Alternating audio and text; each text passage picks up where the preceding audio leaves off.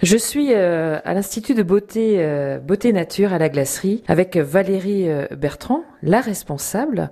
On découvre toute la semaine cet institut avec également la découverte de, de ce métier esthéticienne avec les avantages du métier et les inconvénients.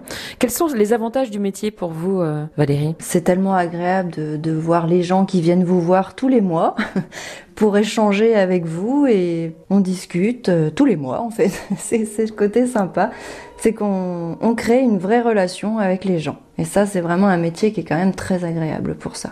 Donc vous avez des, des clientes euh, qui viennent euh, régulièrement euh, depuis que vous vous êtes installé en 2013 ici, et puis les clientes de, du domicile depuis 2007 Ben oui, elles m'ont suivi aussi, celles-ci. Elles sont adorables, franchement.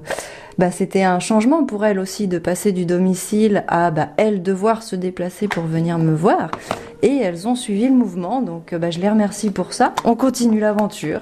Donc quand vous parliez de, de lien à l'instant, c'est vrai que c'est quelque chose qu'on entretient et puis des choses que vous proposez aussi euh, euh, au sein de l'institut. Voilà, c'est un ensemble. Vous avez les prestations d'épilation où là on se voit tous les mois et puis bah, l'idée c'est d'inciter euh, les clientes à prendre soin d'elles euh, plus régulièrement en relation avec leur corps finalement. Et vous proposez donc différentes euh, choses, vous innovez aussi et il y a aussi la possibilité que les hommes, parce qu'on parle des femmes, mais que les hommes aussi viennent prendre soin, soin d'eux, notamment pour le massage du dos par exemple. C'est une première première approche déjà, le fait d'oser d'entrer euh, dans l'institut.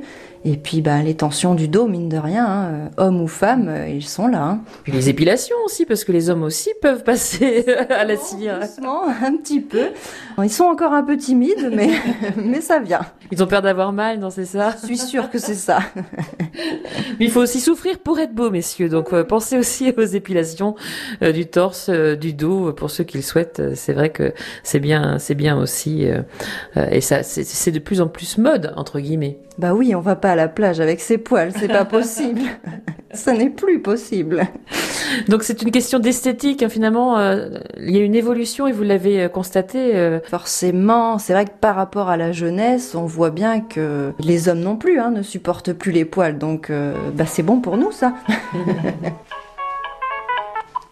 Beauté nature, bonjour. Oui? Oui, vous auriez voulu pour quand? D'accord.